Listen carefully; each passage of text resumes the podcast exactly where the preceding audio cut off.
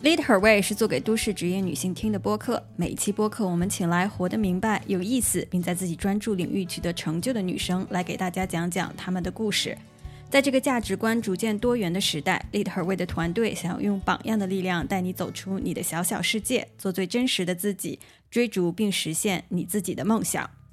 在录这期播客之前，我和 Sarah 吃过一顿晚饭。那个时候，她做的品牌 Her Senses 还没有从线上走到线下。但是销量和口碑都不错。尽管在品牌从零走到零点一的过程中，有过惊，有过喜，有过无奈，也有过感动。Sarah 和他的合伙人走得还挺顺利。尽管经历了疫情，生意的增长却飞快。在录这期播客的时候，Sarah 已经开完了第一家快闪店。快闪店经历了魔幻的2022年魔都的冬天。开店的时候，他和合伙人同线下的业主说：“如果能收回投入，已经算是很好的尝试。”但是他们的销售却稳定而强劲。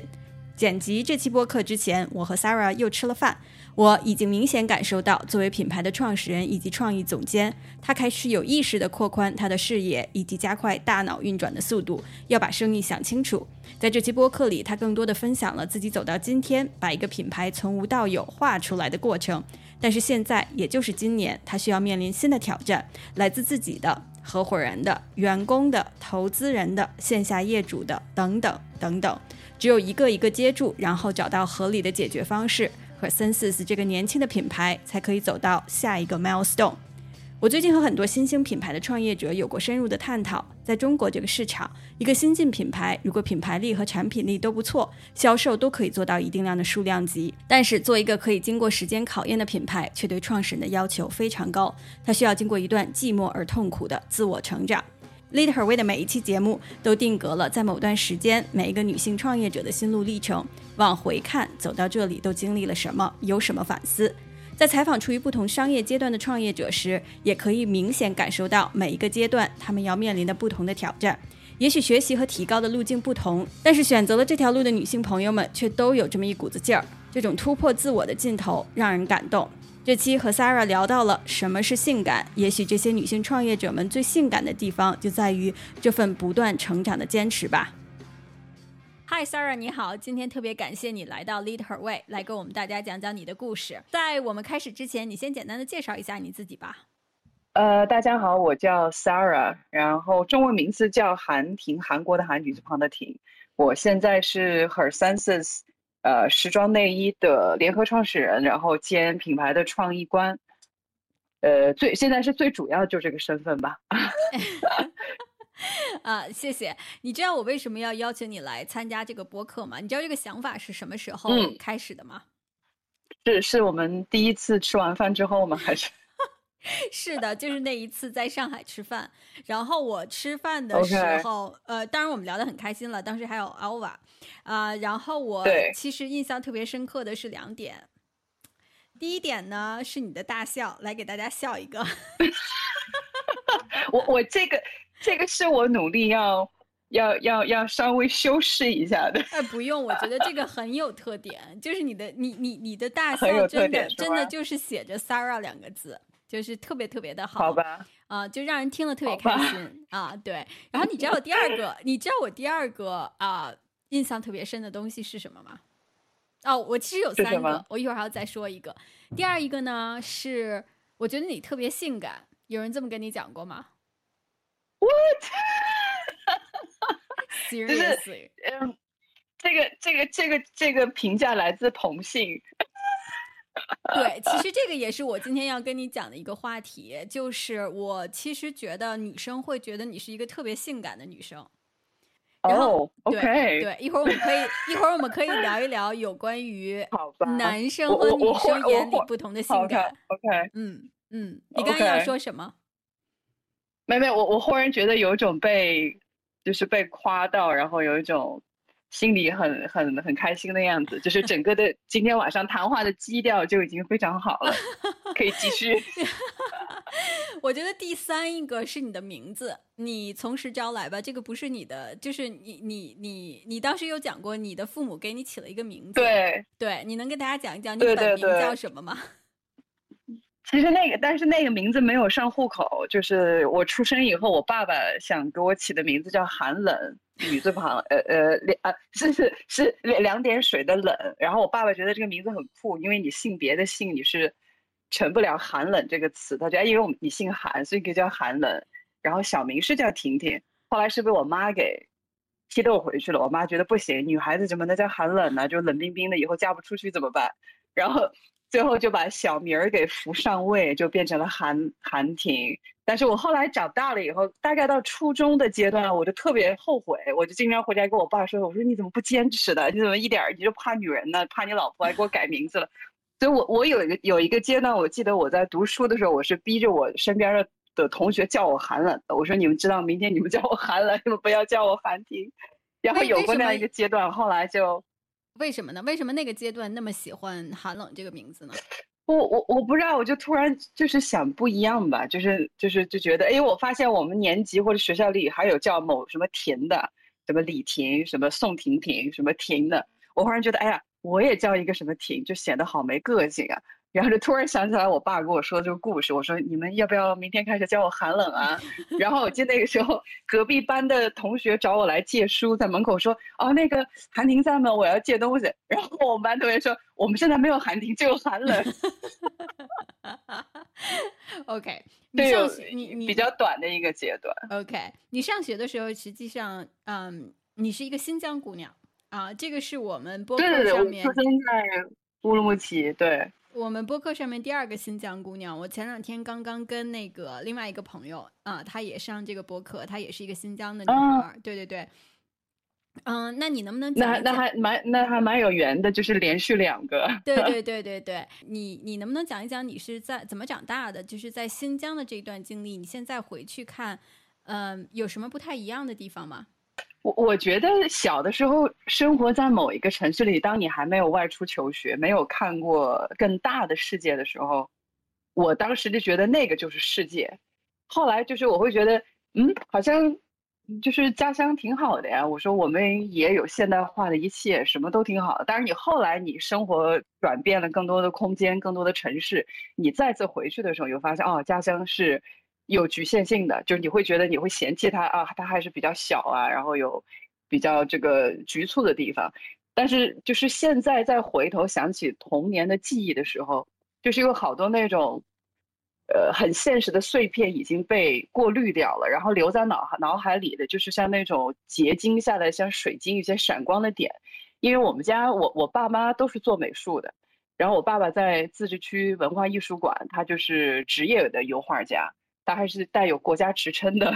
油画家，所以我小的时候最喜欢去的地方就是我爸爸的画室。他有个超大的画室，所以我平时放学啊或者周末的时候，我就跟我爸爸去画室。他画画，他还带几个学生。那个时候那些哥哥姐姐都是要高考，考美院，考清华美院，考什么西安美院，呃鲁迅美院。然后有的看我爸爸辅导他们，还有一些孩子是聋哑人，就是但是他们就是学美术不能讲话，但是。呃，他们学美术，就我就看了我爸爸一年一年，就他会带很多学生，然后我自己就会在画室里坐着玩。那个时候我还小，大概刚读小学或者小学在在二三，反正几乎伴随我整个成长的阶段。然后我就坐我爸爸的画室里，他有好多画册，就各种。西方的油画也好，中国油画，然后各种裸女、裸男，然后 我就会坐那自己翻的看。我爸从来不跟我说，哎，这个你不能看，什么？然后我爸让我看所有东西，我就会，然后摸那些雕塑，什么大卫啊什么的。我我就是小的时候就是经常去爸爸画室玩摸，然后我爸有的时候给我扔点笔纸，我自己坐那儿就画。然后再大一点了以后，他就真的会让我画，就是反正带学生也是对，就是再再再多加一个自家闺女也也不差一个。一个一个数数字，所以我就跟我爸爸一起会跟学生一起画画什么的。所以小的时候在新疆长大，好像除了自然风光的不一样，因为那个时候你身在里面，你不觉得不一样。我觉得好像全国 应该都是这样。然后我觉得比较多的记忆，真的就是跟父亲还有跟母亲之间，因为他们本身职业从事艺术，呃，职业这个背景给我带来的很多这样的记忆。然后因为我妈妈以前也是学。他是中国比较早的一代，那个时候就没有电脑，没有什么现在的软件，Illustrator、Photoshop，什么东西就要靠手绘的时候，就是那个年代的平面设计师，就他会给呃各个食品啊、酒水啊、什么奶粉各种品牌设计 logo、设计商标，然后他要真的要手绘出来。然后我小的时候有无数个记忆，就是妈妈要通宵要加班，然后那个时候家那个时候家里面房子没有特别大，然后我妈妈他的工作室就是我的一个小卧室，很晚了我要睡觉，但妈妈就开一个夜灯，然后就他背朝着我。然后他自己在夜灯底下，然后就很安静。然后他拿着笔，还有毛笔和尺子，在那一点一点画东西。然后我就看到妈妈的背影，然后我很困啊，我就睡着了。然后有的时候早晨起来，妈妈还在坐那边画，因为那个时候就是真的很慢。然后他要把一个完整的包装，用纸壳、用工、用剪刀、用笔，要一点点把它折出来。就是现在我们家里面还有以前妈妈手绘做的这些包装，我我现在再回去看，我觉得天呐！就是好厉害，就是就是怎么可以手工做出这样的一个一个一个东西来？就那种细致程度，是我们现在是我现在不敢不敢想象的。所以小的时候，就是这些场景，就是伴随着我每个年龄段。当然，我妈到后面之后年纪再大一点，她就因为那个时候时代在改变，然后有了更多的电脑，更多现在妈妈就搞一些印刷啊，然后广告啊，它也变得电子化了，然后。他也自己有过一段创业什么的，就后来这种记忆就变少了。然但是就是真的小的时候，长大的时候，就是爸爸画油画去，爸爸画书啊，然后妈妈就是画画这种背影，就是我们家就是整个的氛围就是这样的。所以我父母也不什么打麻将啊，也没有很没有特别多的这种社交什么的，就基本上爸爸在一个房间画画或者看书，然后妈妈另外一个房间就画画，然后就是就是一个很安静的那种氛围，就是。就这个记忆点是特别明显的，就是我经常、基本、一闭上眼睛，我会想到这种这种场景。就如果说童年的话，但是但是这个场景可以是在任何一个城市，不一定非要是在是在是在新疆。但是因为在新疆长大的话，因为有很多的少数民族，你有很多不同的文化的撞击，有很多呃不一样的东西，所以我其实身边有些少数民族朋友，就是比较好的男孩子、女孩子，就是。长大成朋友，然后就是那个时候去人家家里做客，然后有不一样的文化习惯，然后看他们穿着打扮的不一样，还有他们对色彩的一些呃应用，就应用到生活中家里面的装呃挂的装饰品，然后一些地毯，然后用的一些盆子、脸呃呃 脸盆儿或者是碗、筷子，就他们有很多色彩的一些表达，就是。那个时候其实很潜移默化的就在我的生活中，然后这些东西真的到了后来就越来越长大，离开自己的家乡之后，然后它就会变得有些点就会变得很清楚，就是眼睛一闭，哇，那个东西像像走电影一样，然后就全都回来了。嗯，你觉得你那个时候会觉得自己的父母是画画的？用你说，人家实际上是艺术家，然后用你的话说就是画油画的。你你当时会会觉得有什么不一样吗？跟其他的小朋友？我可自豪了，因为我小我小学的时候，一年级到三年级、四年级，我们班里的黑板报全是我爸画的。因为这个就是可以给编给可以可以班里争荣耀嘛，因为你有一个比较专业的爸爸，他可以在很快的速度给你画一个什么主席的像啊，画一个什么国家的山水啊，北京的什么东西，然后别的班的。就是他们的美术课代表肯定画不了这么好，然后年级老师评那个黑板报的时候，我们班老得奖，所以我就特别的，就是特别开心。你看，因为因为我爸，那你那个时候有想过自己未来要从事啊这种非常 creative 的啊设计类的这样的一些工作吗？我那个时候真没有想过，我觉得就是。呃，前小的时候，其实我我这个就反过来说，我其实我父母不太希望我走上艺术或者是从事美术道路。但我后来也跟我爸聊过，我说你不希望我走上路，你让嘛你干嘛教我学画？然后我爸就觉得哎，学画挺好啊，这应该是一个审美的教养。无论你以后去做任何工作，哪怕你当一个科学家，我也希望你有审美的背景，你才能做更好的科研。无论你你是当个警察，你也应该有审美。对。这是我爸的理论，他说我并并不是说你一定要真正去走上，就是这纯的这条路。所以我后来的从初中、高中再往大，我父母都是努力的把我偏行的，就是不让我去走这个艺术。为什么？呃，就这个这个方向。为什么呢？我不知道，人我父母肯定觉得会比较辛苦吧，他们自己是走过来的。然后尤其是我母亲，她自己就是学工艺美术，然后一步毕业，然后我妈妈会觉得就很辛苦，或者他们会觉得就是 一直没有软件比较辛苦吧。如果他们知道后来有这么多的革命，他们也许会放心很多。但是我不知道，就是父母的一个天然的一个想法，就觉得哎，你不要做这件事情很辛苦的。他觉得女孩子你还是。求稳，你去做一个安稳一点的事情，就是可以更有保障一点的事情。他们会觉得这个东西没有一个没有一个边界，就是看不到这个岸边在哪里。但是你最后还是这是我的猜想吧。但是你最后还是走了这条路。啊，对。呃，后来你是怎么怎么又来到上海？然后你来了上海之后，还有一段特别有趣的经历。啊，我我想你是不是也可以跟我们的听众朋友们讲一讲？我是在读大学的时候来到上海，我当时在上海读的大学是上海海事大学。海事大学其实，呃，其实当时学校的一个特长专业就是海事法，就是航海法这一块儿，所以我当时在学校里的专业也是。呃，就是我们有英语专业的要求，等于是我算是英语专业，但是在这个专业背景下，你必须还要你还要会海事法，它是一个符合的这样一个一个背景。但是来到上海之后，说实话，这个学校包括专业不是我最喜欢的，但是有一个东西我是喜欢，就是英语。我从初中到高中开始，我就特别喜欢英语，不知道为什么，我觉得哇，打开了我了解对外世界的一个新窗口。我我就一路从。呃，初中、高中到大学，一定是班里英语最好的那个。我就特别喜欢表达，喜欢演讲，喜欢辩论。肯定这个也在后期奠定了我这个比较朝外，就是有一个努力向外吸收知识也好，吸收信息或者是更多尝试的一个点。我就特别喜欢不一样的东西，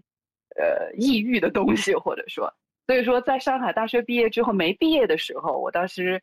参加全国大学生英语演讲比赛。然后在上海市的高校里面也拿到了很不错的成绩，我记得就差零点几分，我就可以代表上海市到北京参加全国大学生演讲比赛，但是就差那零点几分，我没有去，我好像是第二名，我不记得了。然后当时就是哎失败了，就是只拿了一个 二等奖，没有去决赛。但是那场比赛过程中，我结识了当时上海新东方的一个老师，他台下跟我说，他说哎你愿不愿意来新东方来当老师来教英语？我当时。读大学，呃，大二下就快升大三的时候，我说好啊，我说这个有有有钱吗？然后他他说当当然当当然有钱了，是是一份工作，你可以兼职，你可以安排自己的时间。然后我去马上去新东方跟当时的呃老师面试，他们也马上就确认了我，所以我一开始就呃就很顺利进入新东方内部，然后就开始在新东方当老师，从新概念英语，然后一直教到托福，然后再一直教到。呃，口译就是我我我尝试过不同的科目，然后就是在教学的过程，所以在新东方这段教学经历一直陪我走到大学毕业之后。所以说，大学毕业这个阶段我就没有经历过找工作这件事儿，因为没毕业前我那个时候收收入已经已经很不错了，就基本上可以上万，甚至好好这就是你你就是你你暑假的时候可以有好几万，那个时候对一个。大学生来说，那是非常大的一笔钱，嗯，非常非常巨款，我觉得。但是我那时候藏着掖着，不能给任何人说我那个时候的收入，就是 我当时进入了一个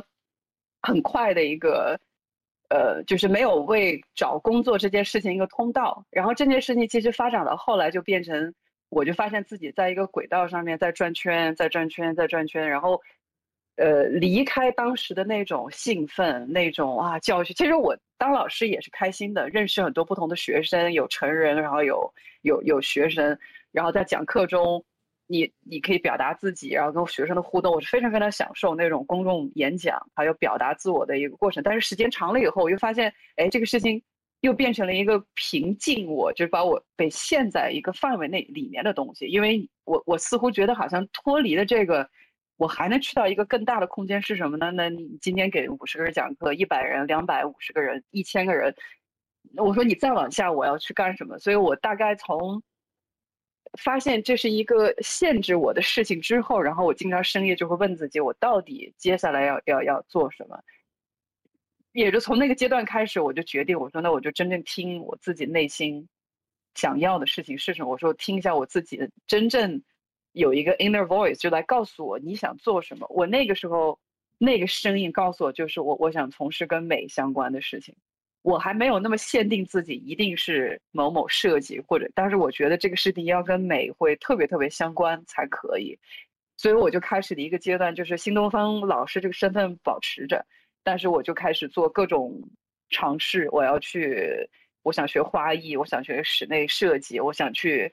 学服装设计。所以直到后来，我读了一个阶段的服装设计的这样一个课程，但是那个课程最终没有完整的结束。但是在读的这个过程中，我真的是比较系统的学习到了很多的知识，然后也更清楚的摸清楚了自己的一些审美的偏好，然后自己真正想做的事情。所以算是。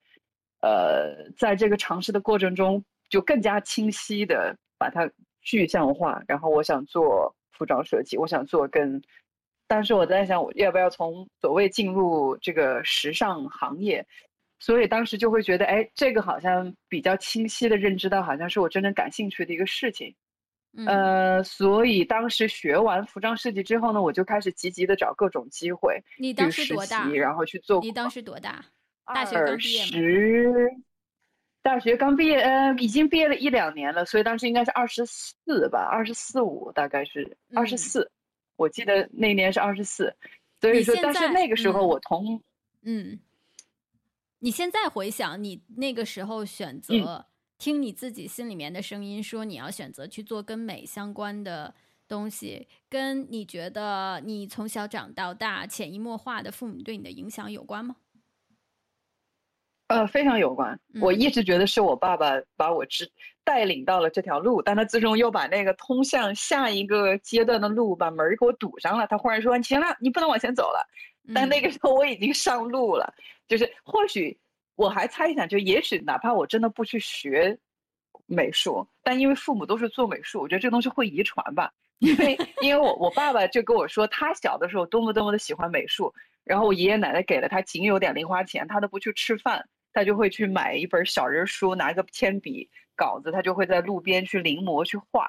他就会偷偷跑到一个什么什么地方去画东西，然后在路边儿，然后去。我觉得这个东西是遗传的，然后我爸也觉得，哎，有可能这个真的是基因里的东西，所以当时其实已经奠定了，但是父母努力想去否认，但是最终又被我的天性给给带回来了。哎，那你现在做自己的品牌，然后又是设计。啊，是你你主要去看设计的这一块儿，你父母怎么想啊？嗯，他们有他们有觉得说，他们他们怎么又回来了？对，这个其实很早了，因为之前我自从我学了服装设计，就是自己去去去读书，那个大学毕业之后又去读这样一个事情之后，他们那个时候就是已经认了，就觉得好吧，那你还是喜欢这个。嗯，所以他们当时已经比较接受了，但是他们还是想通过就是断我的财路来 逼我放弃，就是他们在经济上是不会给我任何的支持。我父母当时的思维就是，哎，不要给他支持，这个读书这个时装学校还是蛮贵的，看他能坚持多久。所以你来到上啊，你来到上海上学，然后当新东方的老师，当时呢也算是那个年龄的。小富婆了，然后自己去学了服装设计。后来，后来你在找实习，又发生了一件事情，你给大家讲一讲吧。这个可能是你人生算是叫第二段人生吗？也不是，就是怎么讲呢？我觉得可能是你结束了学业之后，然后啊发生的这件事情，又奠定了你现在目前的一个生活的状态。你你你是说我遇见我先生吗？对。你可不可以给大家讲一段，讲一段这段？所所以说，对这这个事也蛮有意思的。他就是遇见他，也跟我当时在努力尝试寻找跟美有关的工作啊，然后这个方向上。然后当时，呃，认识他是在一个万圣节的一个 party 上面。然后我跟一个我跟另外一个朋友去这个派对，然后他当时跟他另外一个朋友在，然后我们会有一些共同的朋友就聊天。然后聊天的那个过程中呢，就是我当时因为是刚认识，然后，然后他那个时候其实也刚来上海成立自己的工作室，是做室内设计的。然后他的一个朋友给我的朋友说的是，哎，我这个朋友在上海有一个工作室啊，然后哎，我当时一听，哎，上海做室内设计工作室，我觉得还蛮有意思，因为我那个时候其实除了服装设计以外，我觉得我要扩大自己的眼界，我想去看不同的东西，室内设计什么花艺也好，各种我想去接触各种不同东西，所以我当时，呃，在那次 party 上哈，我就认识了他，然后我们就那个时候好像微信也有，但是他给我给了他的名片。呃，然后我就把名片收起来了。然后特别巧的是，那天晚上回家，我记得我打车回家，然后我付出租车费的时候，然后我记得我口袋当时有五十，还有一百人民币，还有一些现金什么东西，然后里面有他的名片。我去付车费的时候，不小心有其他的现金，还有一些东西全掉了，我自己没意识到。回去发现，哎，牛仔裤袋里怎么东西没了？哎，一摸，哎，怎么里面还有一张卡片？然后一拿出来就是他的名片。然后我当时看到了，说，哎呀。这么巧，这个钱都丢了，这个人的卡片还留着，要不要给他发个信息吧？然后我第二天，哦，对我们俩没有加微信，他只是给了卡片，所以我第二今天我是主动给他发了个微信，我说你好，我是 Sarah，然后我们现场，我说你还记得我吗？认识？我说我想，呃，看看有没有你们那个工作室招不招实习生之类的，我说我想去做尝试，所以说他当时就答应了，然后我就去了他的工作室跟他见面，呃。当时我们就开始了一段工作的一这样一个互动的关系，然后我当时觉得我说哇，这个意大利人很拼哎，从这个陌生的国度来到了上海，然后自己创业，他跟他哥哥两个人，然后没没日没夜的经常通宵，就是说这个男人在工作中的表现，就是有打动到我，我觉得哇，就是我说真正创业做自己的事业要要这么拼的，要这么努力的，呃，就是有有点。钦佩那种感觉，但是还没有爱慕，就是完全就处于这个实习生对老板的那种 一个一个爱慕。然后，再到后面呢，我觉得，哎呀，这个这个老板人很好，就是经常会给我买杯咖啡啊，然后就是会有一些比较小心的一些照顾。我就觉得，嗯，我说这个这个这个企业文化真的不错，然后对一个实习生也这么的照顾。然后再到很后面，我就处于意大利人的这种。呃，他其实自己很清楚，他他如果要创业，他不想把一段私人感情跟职业身份给混在一起，所以他就很清楚的，在一次邀请我出去吃饭的时候，表达了他的这样一个一个很清晰的一个判断。他觉得如果呃我们要在一起的话，那你就不能在我的公司继续工作，那你只能在我的公司工作和。我们在一起，就是你，你要，你要选择一个一个方向。所以我当时还没有做出决定的时候，他就很开玩笑跟我说：“他说你算了吧，你你 you have no talent in interior design，对 你你你这个室内设计你没有天分，你你干脆就放弃了。”所以我当时我记得，我当时也是大笑。然后后来就是慢慢在一起以后，接触也越来越多，就相当于在那个那是二零一二年。对，那是一二年的时候我们认识，所以到后来就一路慢慢一年、两年、三年，感情慢慢稳定。然后我们是在一我们一五年的时候结的婚，然后一直到现在。对，我觉得这为什么让你讲你这两段经历呢？其实上次我们在吃饭的时候，你在讲了这两段经历之后，我会感觉其实啊，就是父母对你从小潜移默化的影响，以及你在上海。啊的这一段实习的经历，然后啊遇到了你未来的先生的这一段经历，其实都对于你现在在做自己的品牌有非常大的影响。就是像 Steve Jobs 说，你要 connect dots 嘛，所以我觉得往回看的时候，其实这些 dots connect 起来，就变成了你现在在做的这件事情啊和你的品牌的这个呃整个的感觉。其实我第一次呢去买你们品牌的这个。内衣是在我在二零二二年在上海隔离的时候，然后我对我我呃呃我记得特别清楚，然后当时在上海宾馆隔离，别的人都快递了吃的喝的，然后我我在你们小程序上。我在你们小程序上面下单了内衣，买了内衣，这就说到了一个问题啊，就是说什么是性感？但是我们先说完我这段经历之后，我再跟你再聊这个话题。因为我呢，因为我很瘦啊，所以我的 size 不大，诚实招来。但是呢，我我虽然我 size 不大，但是我从特别小的时候就不喜欢穿带钢圈的内衣。我觉得是一种，我觉得是一种束缚。我也不知道这个是从哪里来的，但是真的就是，嗯，我从特别小的时候开始买内衣的时候，就买的是很软的软蕾丝的这种的内衣，然后我也没从来没有感觉到说，哎，嗯，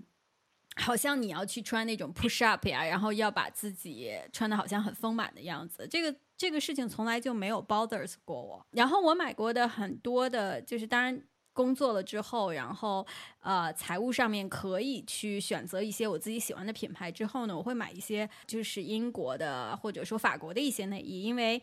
嗯，我觉得那边的内衣的一些品牌，其实他们这种没有钢圈的，然后做的就是软蕾丝的，就是很舒服的这种内衣吧，其实是比较多的。反正国内我个人感觉，不然就是。没有 size 的，也是很舒服的那种内衣，就是它没有 size，它那个型也都很好，要不然就是就穿上去好丰满的那种，很厚垫的那种内衣，就这只有这两种选择，好像没有呃呃没有那种没有钢圈很软的这种蕾丝的内衣啊，所以我当时在找的时候就找到了你这个品牌，我是在天猫上面找的，然后我是在你小程序上面买的，结果我买完了之后我穿上，我觉得真的感觉很好，就没有失望。啊，我觉得，哎，这个，哎，突然，谢谢，谢谢，对，就突然看到了，就突然看到了，在国内真正有有人在做这一个品类的内衣。我其实就在想，那个时候我在想，就是说谁在做这个牌子。后来我的同事就找到你们嘛，我觉得这个就是事后的话很机缘巧合，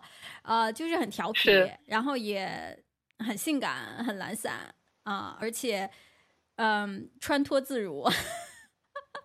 我觉得，我觉得这个，这个就是。你知道这个内衣有的时候你你你你的男朋友脱不下来他，然后你自己也脱不下来他，我觉得这就很懊恼，你知道吗？就你每天你每天真的真的真的，就是你每天上了一天班，然后你回家，然后你脱衣服的时候，你会发现哇，我这内衣就是脱不下来。我觉得这个是最懊恼的这个时刻了，真的真的真的。所以我觉得穿脱自如对于我来说，这个是一个内衣很重要很重要的一个一个特点。然后我再去 research 去啊看你这个品牌的时候呢，我其实想到了另外一个牌子，我不知道我这个发音对不对，应该是叫 Fleur de Mal，对吧？啊，是英国的那个。对对对，啊，我我我我觉得它呢，因为我我很喜欢这个牌子，我觉得它的对我我一直也都在穿这个牌子，嗯，它的创始人也是一个女性。嗯，叫 Jennifer，然后她在她的网站上面说过一句话，就我觉得我秒爱了这个品牌啊，就是因为他的理念和他传递的这个信息啊，我觉得他就是说他做内衣实际上是希望就无论多大年龄的任何 size 的女生在穿衣和脱衣的时候，getting dressed and undressed 是能够最在状态。啊，我就觉得这个其实是一个特别特别自由和性感的感觉。就是如果你穿的这个内衣是可以让女生感觉到舒服，而且性感，并且有力量，嗯，我觉得女生她是可以更加自信的。尽管内衣是穿在里面，这个是我一直对内衣的一个看法。我我不知道，就是你在学了服装设计，然后。被你当时的男朋友吧，还不是当时的老板劝退，说你不适合做 interior design。然后你之后又走过了一个什么样子的路，开始去做 her senses。呃，然后你去做 her senses 的时候，或者说你觉得 her senses 如果它是一个你的 extension，你想要通过它表达什么呢？其实，呃，我呃，就是现在做 her senses 算是二次创业。嗯，我。在做 Her Senses 之前，其实做过另外一个内衣的品牌。当然，就是因为第一次创业的话，其实大家有很多事情。从我的角度，我觉得好的事情肯定没有想的很很清楚。就是你你具体要什么，我觉得就跟婚姻一样，我有时候觉得创业比婚姻还难。就是 婚姻有的时候，哎，你你遇到一个对的人，然后大家就是给走下。有的时候创业真的是，因为你肯定不会经历像婚姻之前的恋爱周期那么长，你去找到一个合伙人，然后慢慢开始或怎么样。呃，所以第一次的创业，我是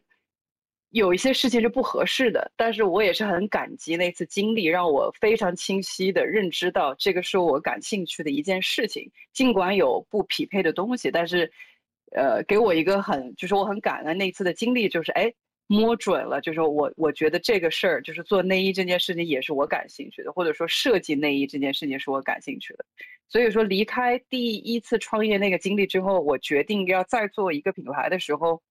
我其实一开始就是一个很自我、非常非常自我的一个角度，就是我要真正表达我本身就是我 Sarah 喜欢的东西，我的审美，我觉得内衣什么样子的，我就是要纯粹的表达这样一件事情。所以说到后来遇到现在的合伙人，我们之前在除了签其他的巴巴的东西以后，我是跟他讲的很清楚的，我说这个我就是要表达自我的审美，我是坚决不接受任何妥协，就是咱们俩各管各的事儿，就分清楚，我们再开始，就是就是这个事情我要很坚持，我我们才才开始，所以说也是，呃，肯定之前把这个事情 说的很清楚吧，才才得益于。我后期就是非常自自如的、很流畅的一个表达，然后有的时候真的就是因为你很坚持自己了，所以你吸引来的客群，或者说你给大家给来的印象反而更耳目一新，或者是有一种啊，就是很很不一样的感觉。我觉得这些的根源就是我很坚持自己的内心，或者说很遵守。自己独特的一个表达，然后我我我我我我不去轻易的动摇它。当然，我不是说我两耳不闻，就是任何事情我很固执固固执的，就是很偏执那种。我当然不是那样，毕竟做公司，你有团队要养，你有就是商呃数字要去遵守，所以我们肯定是在两者之间要去平衡的。但是在这平衡的过程中，是努力找到一个平衡点，既可以你有商业上的回报，然后既。同时，你要保留很独特的审美表达。两个两个问题，第一个，为什么你当时第一次创业就选择去做内衣呢？因为内衣是一个非常 intimate 的一个小众，是是，对，比较很小的一个。但是，但是我从商业，但是从商业上讲，它真的不是小众，你知道吗？就是如果你是你看数字的话，好像我看一眼啊，好像是说中国的这个整个的。内衣的市场啊，就是 lingerie 的这个这个市场，其实是在 twenty six billion US dollars，对，是一个非常大的一个市场。但是我真的觉得这个市场上面现在就是国内的一些品牌，我目前没有看到特别就是呃 top of mind 的这样的一些选择的品牌。对，所以，所以他，我我的意思说，就是选择这样的一个非常 intimate 的一个品类，为什么呢？因为我觉得这个，嗯，做内衣其实是要就真正做好内衣，或者说，我觉得在内衣上面做的比较好的品牌，它的设计师或者它的创始人其实是是非常 sensitive 的，很敏感的，因为它毕竟是你贴在身上穿的，尤其是给女性的，嗯啊，我会发现很多在。我在去看国外的一些内内衣的品牌的时候，我觉得大家其实，嗯，很多人是希望通过内衣做内衣，或者说做出来的这个内衣，呃，可以解放女性，让女性更自信，或者更接受自己的身体，就是不管你是什么样子的 shapes。但是很多呢，实际上真的是 marketing 上面，就市场传播上面，品牌的这个信息上面做的是是够的。产品和需要想要去表达的这样的一个信息，又不是特别的贴的，啊，你真的是真正很很了解女性的需求，嗯，女性的对于。自己身体不自信的地方是在哪里？或者在不同的时期，对于自己的身体有哪些不自信的地方？你才能做一款内衣，真正是可以让大家觉得说，我穿上它，不管是给我自己看，给我男朋友看，还是给我女朋友看，我都是特别性感的。我觉得这一点其实是特别不容易的。对，所以当时为什么会去选择做内衣呢？这个有什么由头吗？嗯。由头，其实第一次开始创业的时候，就是当时，呃，第一次创业的合伙人，其实这个是他来主动找到我的，这个是他的一个想法，他觉得，哎，我想做内衣，呃，但是他自己本人是从事商业这样一个背景，所以他需要有一个做产品、做艺术的人跟他一起配合。然后我那个时候，其实我本身对内衣这个品类，我自己也喜欢这种美好的东西，但是我其实没有一个很。清晰的认知，觉得哦，内衣是一个什么什么感觉？我觉得，哎，我说它其实就是一个一个媒体，一个渠道。对我来说，它可以是成衣，可以是插花，可以是室内设计，为什么不能是内衣呢？所以我当时有一点就是，哎，那试试，因为觉得是一个不知道的领域，也没接触过的事情，所以当时真的就是小白，就是完全跳入到了这个领域里面。我们当时拜访很多工厂，然后我做了很多的手绘，然后去给人家工厂干，工厂的师傅都笑说：“哎呀，你你这个画的真好，但是估计也做不出来。”就是会觉得：“哎呀，姑娘，你你画的真好看，但是这个能做出来。”我说：“为什么做不出来呢？”他说：“那你这里怎么怎么解决？”我当时觉得：“哎。”这个这个东西好看，但为什么做不出来呢？后来，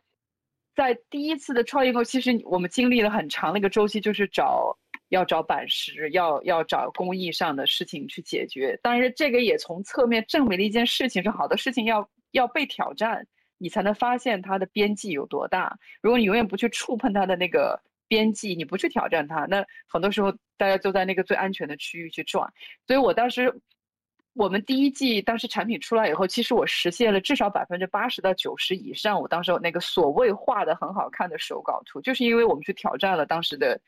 艺术的一个边际。有些版师啊，一些什么，你去问他这个为什么不能怎么做，然后你也把他问倒了，他就会说：“哎，怎么不可以呢？那我们试一下。”那他去试了，然后就成功了。然后就是，哎，原来也也可以这样做。所以说，呃。第一次的这个创业过程中，我经历很多次这种要去挑战，要去你去推，尤其是在国内，我觉得供应链是一个很成熟的事情。呃，其实缺的反而是创意，反而是设计边端的一个一个挑战和一个不停的冒出新的想法。嗯，所以到了第二次在做 Her Sensor 的时候，我当时就很清晰的明确了一个点，就是我觉得这个新的这个牌子一定要再次去。触碰底线，就再去挑战一些不一样的东西。所以说，当时产品在立意的时候，我就觉得，哎，它要简单，它要符合当代现代女性、都市女性的一个日常穿着，但是它同时要是性感的，要是有有张力的。所以第一季开始，我们用了很多。弹性很大的网纱啊，然后一些半透明的材料，就在我看来，它很像你的皮肤一样，它是有种肤感的感觉，它包裹在你的身体上，不给你带来任何的负担，但是它跟你的皮肤贴在一起，跟你的皮肤一样产生一样的温度，因为你把你体温传给了它，然后它它可以很舒适的跟你伴随你一整天。我我想达到这样一个目的，但是它同时是好看的，是性感的。就是你脱掉衣服那一瞬间，你会觉得哇，我怎么这么好看？就是 我怎么这么美？就是要有要有这样的效果才可以。嗯，为什么叫 Her Senses 呢？当时这个名字在定的时候，Senses 这个词是我我一下子就就跳出来了。我觉得我说我当时我就是这个牌子里这个名字里面，我们应该要有 Senses 这个词。我个人很喜欢这个单词，尤其是它的复数状态。那感官感受，或者中文中这种体验的这种感觉，就是或者你的五感，这些都是 senses。我觉得就是一个很对品牌后期发展可以给它带来好多可能性的一个表达，就它是一个有联想的一个词。当然，在注册和注册 senses 之后，遇到了很多的问题，那个不行，那个注册下来，当时想了很多。我记得有一天，我我就是当时我现在合伙人 Clare，他他那个时候在巴黎。然后我们俩打电话，就在电话的过程中，我突然冒出来，我说 Her Senses，然后他就说好，就这个名字好，我们当场就就就很快就定了，然后马上去找注册，让律师去查，哎，可以住，然后就这样住下来了。所以我们定了这个名字以后，我后来觉得哎是真的很合适，因为 Her 在英文中就是一个阴性词，呃，女性的她的，但是是她的感官，她的各种感官的一个表达，我觉得就是特别有想象空间。刚才你说到了，你想要穿 Her Senses 内衣的女性感受到舒服，然后自信，还有呢，对性感，的确啊，你们的内衣是非常性感的，就传统意义上面的性感。为什么我这么说呢？我我我的同事有一个，他也是做 creative 的，然后你们刚在啊，对你跟我说过，对你们刚在健安嘉里中心开店的时候呢，我就跟他讲说，我说 Lilian 你要下去啊，我这个内衣很好穿，你要去试。他自己是做 creative，他转了一圈，然后他不是很瘦，但也绝不是胖的。他当然他自己经常说他自己胖了。然后他下去转了一圈，他说：“哎呀，XQ 真的很好看，但是我我我觉得我驾驭不了。”这是他用的词，驾驭不了。他觉得他有点驾驭不了。所以我想跟你探讨的一个话题呢，就是我们刚开始说到那个话题。第一，我觉得你很性感，我相信很多女生都会觉得你很性感。但这种性感其实是一种算是非主流观念的性感吗？啊，也也不算，但是肯定不是大家都会觉得的那种性感。我觉得绕来绕去，第一个你先回答一下这个问题，就是你觉得性感是什么？这个问题我还真没有特别认真的探讨过，但是我我我自己一个比较，当然我觉得从女性本身的角度，我觉得就是被别人。说，哎，你很性感。我我个人觉得是一个非常非常正面，就是极度高级的一个表扬，就是我可能会乐好几天。嗯嗯嗯，我觉得，我觉得性感是一种，呃，你你从比较本本能、比较一个很基本的一个词面去理解的话，你是有吸引力的。这种吸引力肯定是一种性吸引力，就是你被吸引，有可能就是异性被你吸引，甚至是同性被吸引，它是有种。莫名的像这种磁场一样的东西，你在对外界发射着一种呃信息素也好，或者是一种一种磁波也好，就是别人会被你有吸引到。但我觉得这个东西的核心在于这个女性本身她自己非常独立，或者说一个很完整的闭环。这个闭环就像它是一个一个一个三百六十度，它都比较完整的一个思维，或者说它有一个很完整的一个。对生活的想法，我觉得这样一些东西的完整，会对外界造成一个性感的感觉。因为我觉得，当一个女性她感觉一切都在她的手中，就是在她的掌握之中，然后她对很多事情不惊不慌乱，然后处事非常的泰然。我觉得这种感觉本身，我觉得对好多人就已经挺性感了吧。嗯，然后，然后再再加上一些，呃。想法或者表达上比较独特的一些见解之类的，我觉得我就真的不需要你要长一个很丰满的嘴唇啊，或者说多大的胸啊，多细的腰啊，多多大的屁股，我觉得这些都是太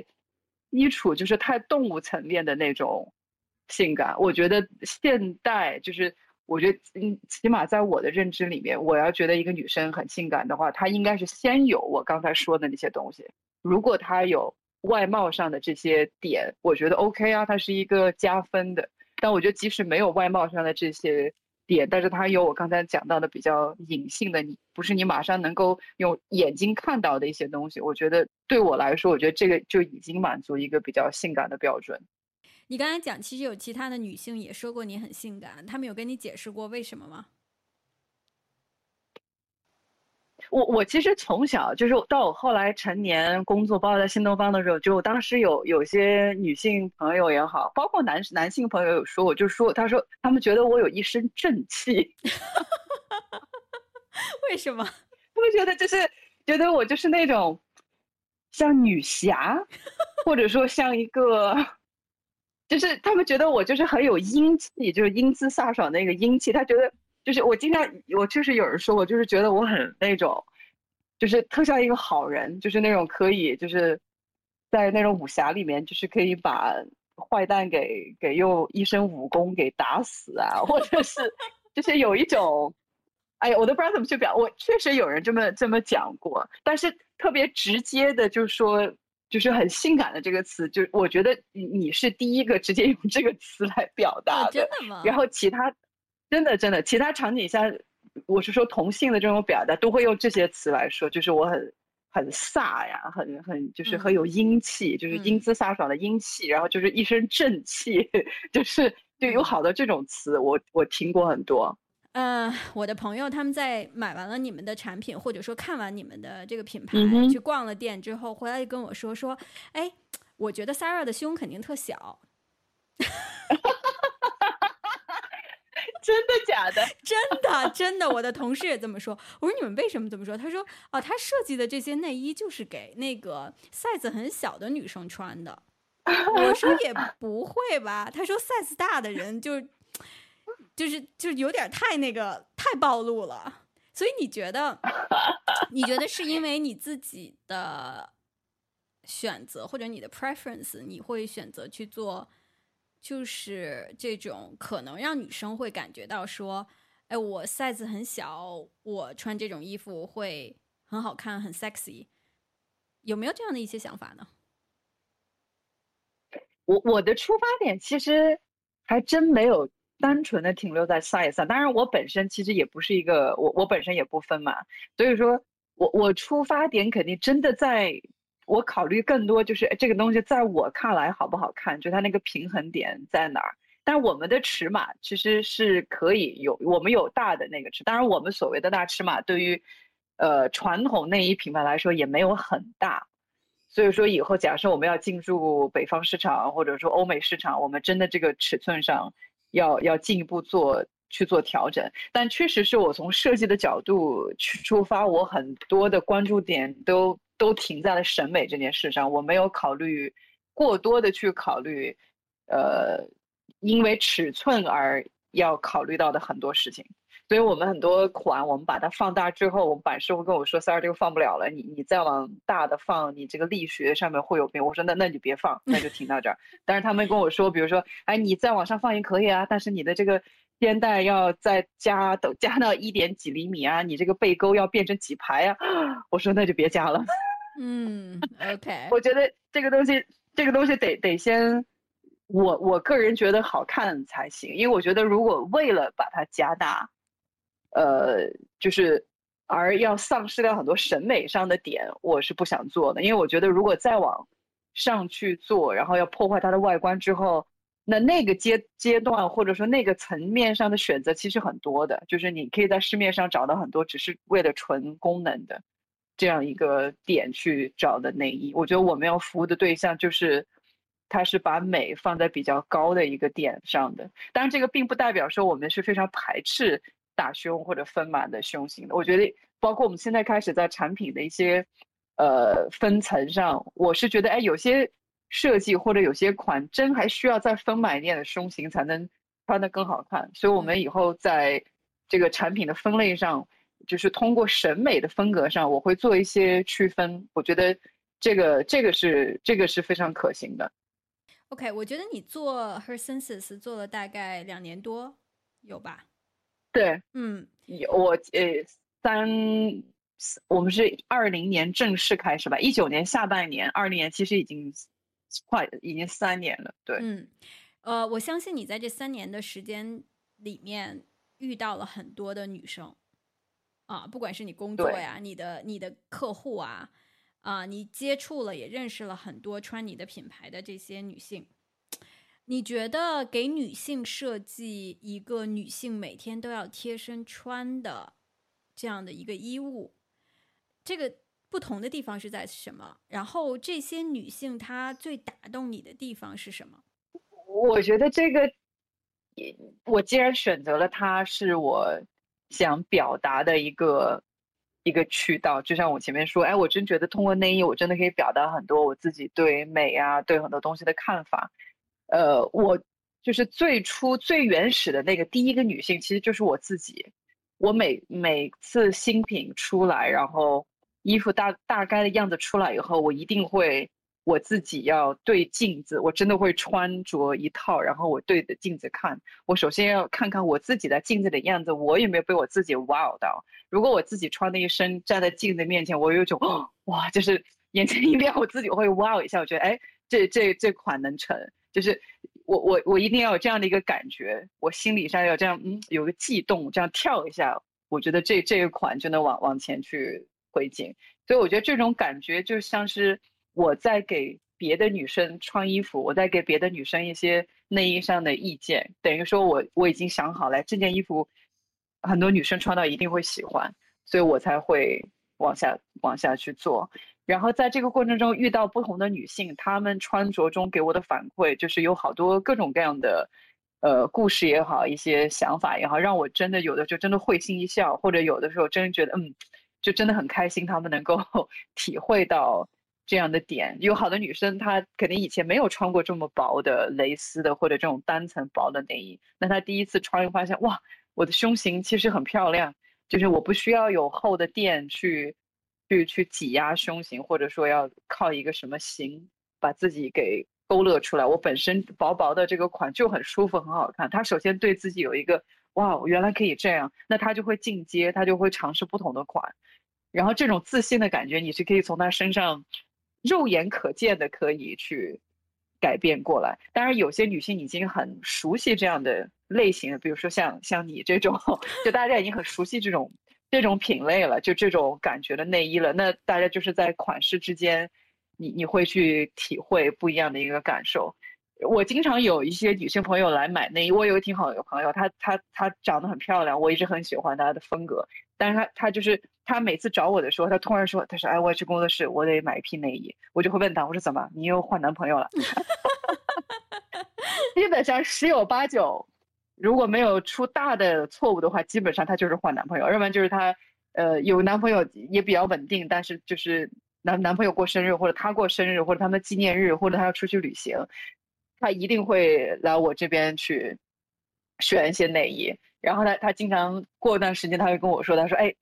这一季不错，真的很不错，就直接到了这个快要快要流流流鼻血的这个这个地步啊！”我说：“没事吧？都流鼻血了。”他说：“没有没有，不错不错，你这个助力非常好。”对他就会给我分享的，就就是你你听起来就觉得很很很幽默，很很好玩。但我自己就笑完以后，我就觉得，哎，我说不错，我说这个我的目的就是。真的达到了，那么还有一些女生呢，就是我还有女生有离婚了、失恋了，她也来买内衣。她觉得从一个新的内衣，或者说一个从内而外，她要改变自己的一个感受、一个角度来讲，这也是一个跨度，就是有一个转变的事情。或者她就是来换一批，或者她以前会嫌的太薄啊，或者是哎是不是有点稍微有点过于露，她她下一次就会全换，她会买很多。我后来慢慢就是因为只有比较熟的朋友，他肯定感情上出了变化，然后比较大的变故，他他也来会做这。我忽然觉得，哎，这个这个内衣真的就像我自己一开始比较清晰，我其实已经有我很清楚这种感觉，就是我觉得内衣跟女性的情感，还有你你你对自我的认知，对两性的认知，其实会有一个物物理上的一个显现的一个作用，它真的能能很代表你。当下对对另一半对自我的一些认知，所以有好的这种小的故事，我觉得就很有意思。说回到这个，我其实挺想让你回去讲一讲，就是你在选你第一件内衣的时候，是你妈妈跟你一起选的吗？那个经历是什么样子的？我小的时候胸很平，我妈就觉得我没啥必要穿内衣。我真的，我妈妈从来没有这样的困扰，觉得好像哎呀，你到了发育了，我带你 买套内衣。真的小的时候就是那种。少女背心就是那种读书的时候就穿，穿背心那种小吊带，肯定稍微紧一点。然后就是一路，我估计到了到了大学吧，你还还在穿那种就所谓的小背心就可以了。就再到后来真正接触到内衣这个造型的衣服，真的是我自己的探索尝试。就是就此处，我估计我妈也不会听哈，这我妈听了估计，真的要忽略妈妈对女儿的这样一个。一个阶段我是没有经历过的，因为我妈肯定左思右想，觉得我不大需要。别的女生发育之后，体育课啊、运动的时候，真的会有一些负担，然后我完全没有，也跑得很快。然后我妈也觉得，好吧，你你你看来是不大不大有这个需求。就是真的是我自己后来的探索，我真的是纯粹从美的角度，就是哎，我觉得挺好看的，我觉得我我想去。体验去去去尝试这样的单品这样的一个品类，真的就是真的靠自己。嗯嗯，呃，我觉得你刚才有讲到，你你去创建 Her Senses 的时候，你有一个呃合伙人，就是共同创业者。对，那你这边呢会比较关注一些设计，然后美的这样的一个把握啊，那他那边会更加的关注一些啊商务啊。啊，运营啊，等等对公司的一些管理，对对对对，啊，我其实今天还想问你一个问题啊，就是说我一般都会问创业者，他们最大的挑战是什么？但我忽然意识到，其实每一个品牌，它在经历到不同阶段的时候，这个挑战可能是不太一样的。所以我今天想问你，第一个呢，就是在你刚创立这个品牌，从真的是从无到有，就是从零到那零点五。啊，要自己去建立所有这些平台，建立这个团队，然后胆战心惊的去测试这个市场的时候，那个时候最大的挑战是什么？以及到了现在，你们可能是两年多、三年的一个品牌，然后你们也开了第一家线下的这个快闪店，啊，我相信未来走入线下肯定是你们近期的一个计划。那品牌这个时候也已经已经有了一定的认知度，同时呢，不管是在 B 端还是 C 端啊。呃，以及你自己也可能更加自信，对于你的设计的方向和你们这个商业的一些走向。那这个时候呢，品牌要开始去开拓更广阔的市场了，可能会面临不同的挑战。你能不能讲一讲，就是从你这边吧，啊，你你觉得这两个不同的阶段，你面临的挑战是什么？我觉得一开始的时候的挑战。或者说那个时候，我觉得那个时候的挑战其实特别的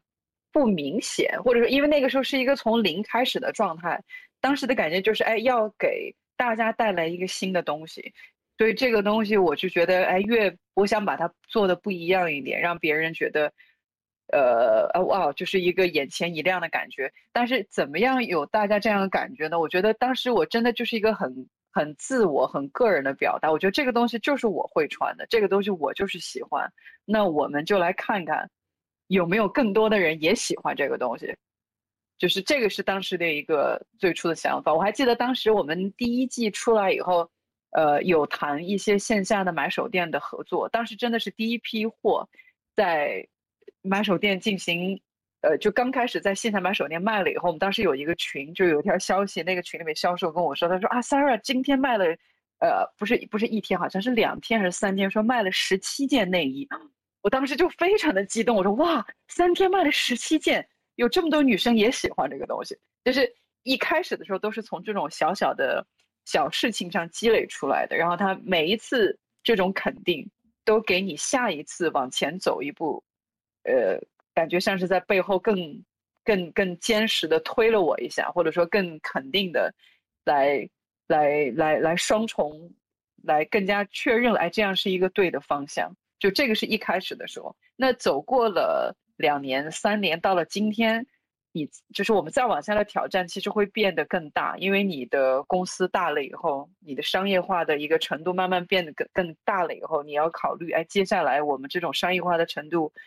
怎么样让它更更平衡的跟我们的审美去做一个很好的一个一个捆绑，就是两者不是敌对的关系，是一个并肩的关系。因为很多品牌到了后来，一开始的时候它的小众，它的审美非常好，到了后来因为商业化的很多要求或者说一些扩张的速度也好，它不得不去牺牲一些审美，或者说它要放弃一些曾经追求的东西。就这个是我特别不想看到的，也是现在。努力维持着不要让这件事情发生的一个点，我觉得这个肯定是眼下遇到的比较大的一个挑战。嗯，我觉得最难的就是这个东西，当你从一个审美风格上被大家越来越认知，然后又喜欢的时候，哎，那你就会想，我的增长点会不会再要扩的多一点？我要不要做其他的更多的东西？我尺码要不要去扩展的更多？我要不要去？或领域去做很多很多的东西，我我觉得这个就是你你你你有被金钱诱惑到，但是同时要清醒的，要很坚持住到底什么适合三色，什么不适合三色。我觉得做品牌这是一个说不的过程，如果你不停的说 yes，那最后就变成超市了。就我觉得品牌就是要踢出去。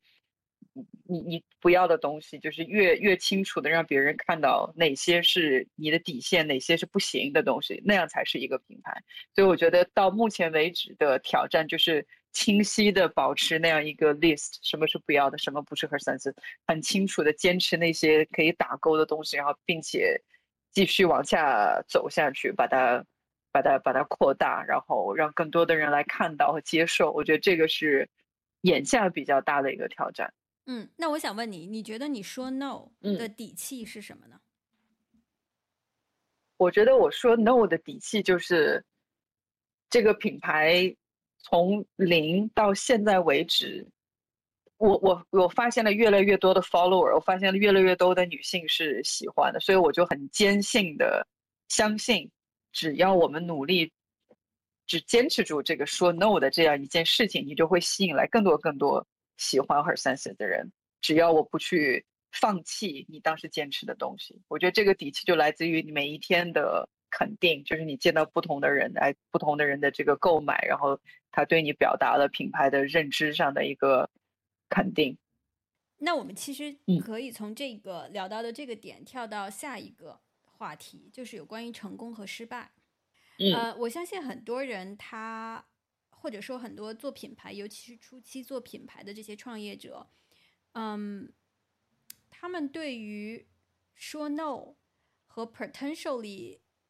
这个 no 可能会给他们带来一些，尤其是在中国的这个市场上面发展速度变慢的这样的一个结果，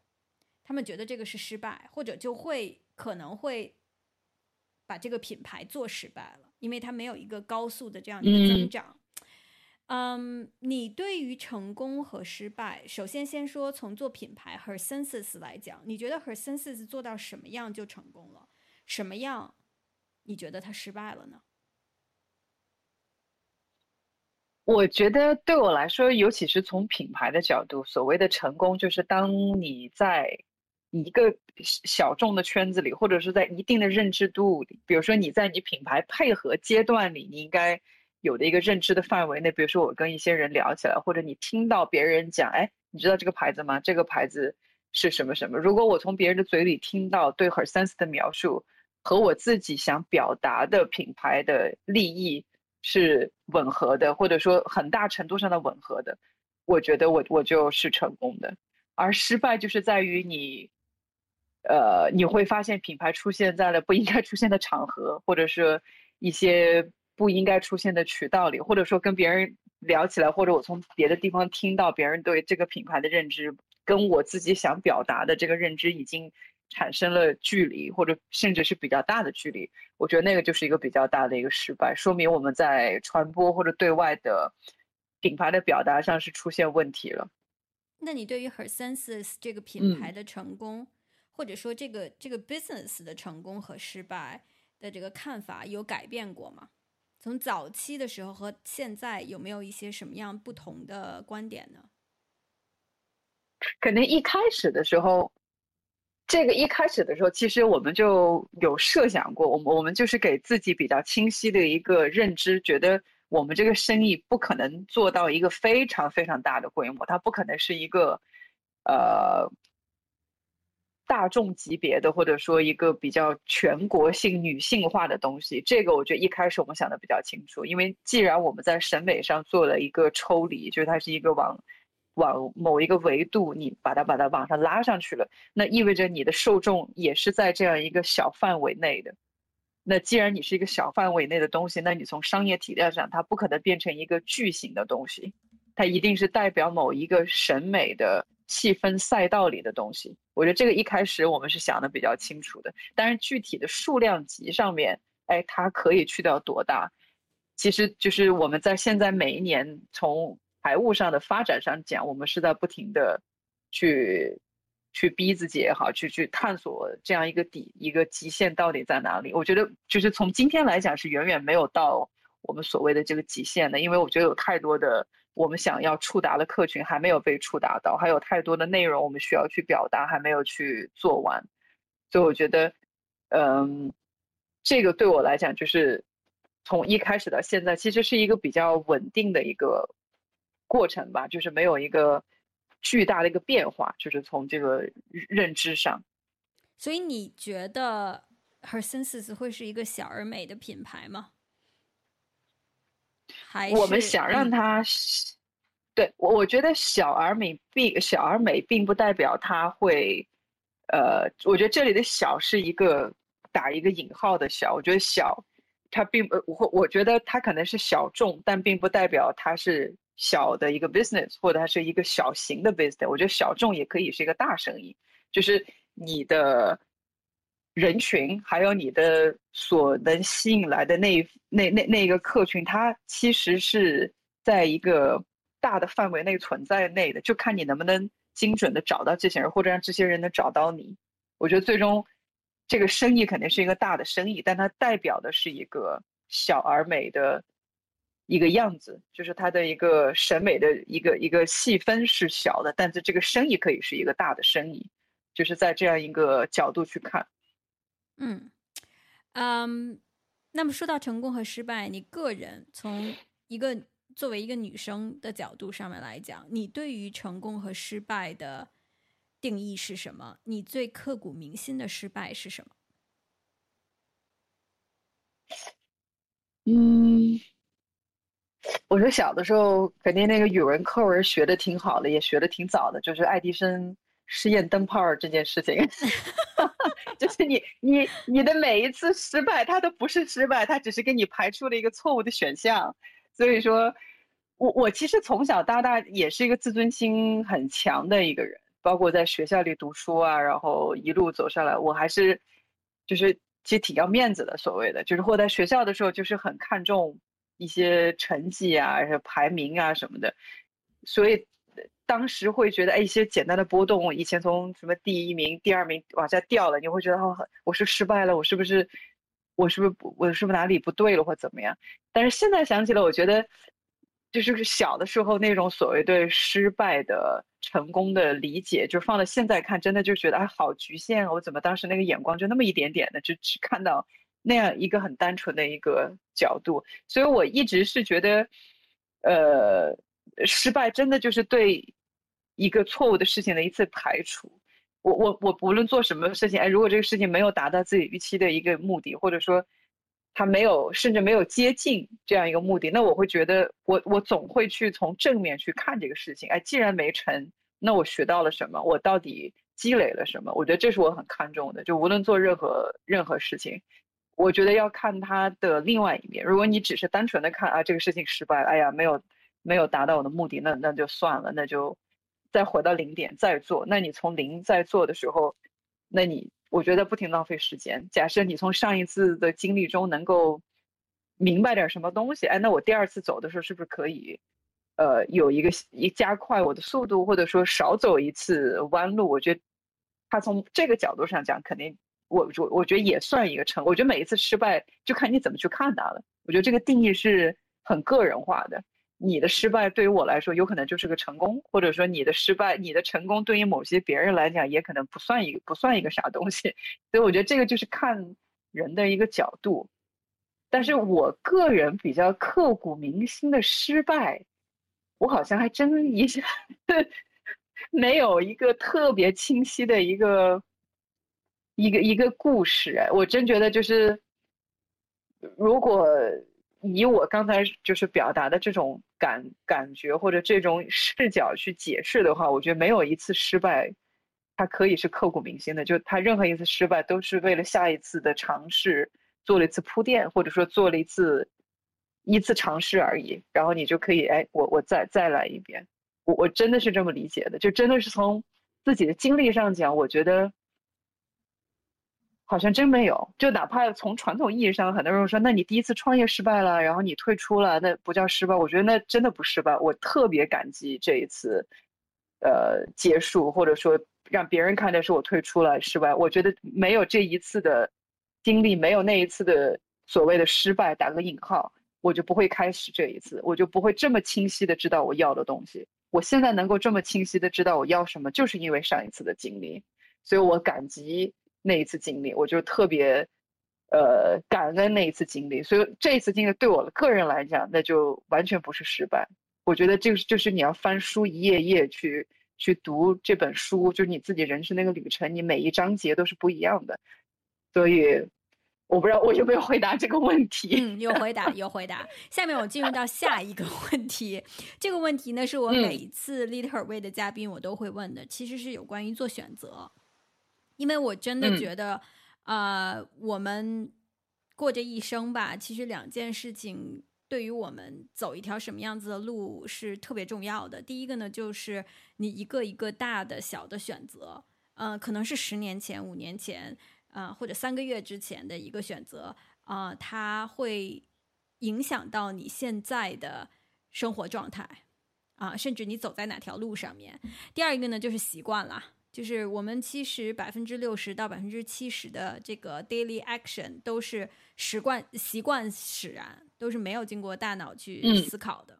那其实做选择这件事情呢，我我我觉得从大的角度讲，就从刚才讲，其实你在选择的这条路是很多平行世界里面其中的一条，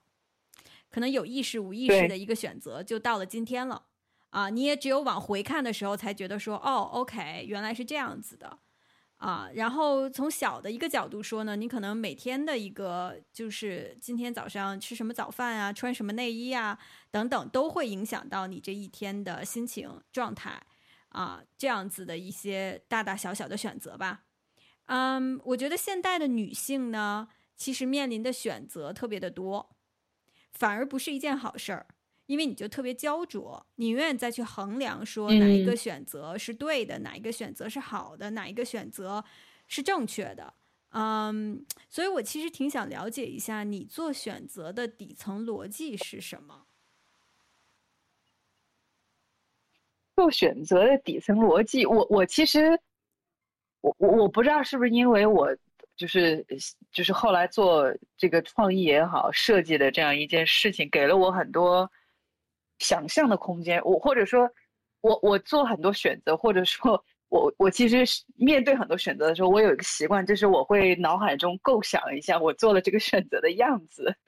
就是我我会我会想象那样一个场景，然后或者说这样一个样子，我可以把它想得很具体，然后如果那样一个场景一个样子让我当下的感受很好，我觉得哎不错，那那肯定就是那那你这样做是对的。如果那个感受让我觉得。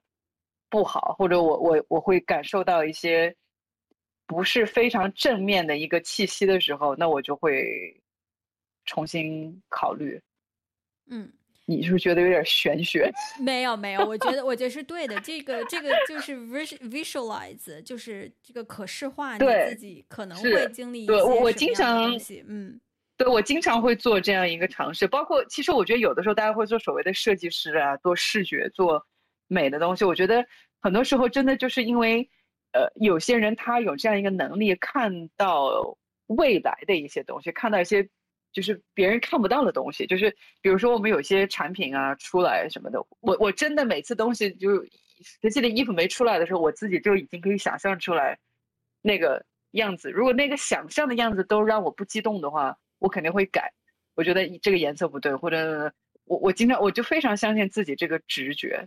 我特别的相信这个直觉，如果这个直觉一开始就是对的，对的，对的，那这个东西生产出来肯定是爆品。嗯，OK，明白。我我我我很相信这个感觉。嗯，那我们来排一下序吧。就是你当你做选择的时候，你觉得你最可以义无反顾的去放弃的东西是什么？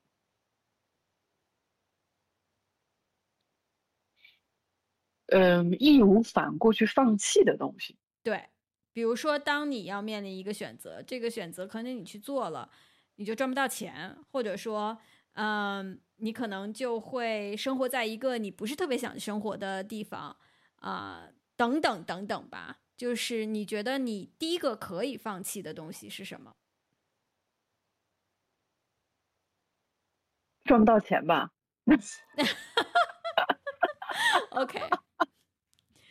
为什么呢？是因为你当时在新东方教课赚的钱太多了，已经财富自由了吗？没有没有，因为我觉得这个这个赚赚钱，你你指的是永远都赚不到钱呢，还是只是你做完这个选择的当下，或者是它影响的时间，你应该是有限的吧？呃，那不一定。哦，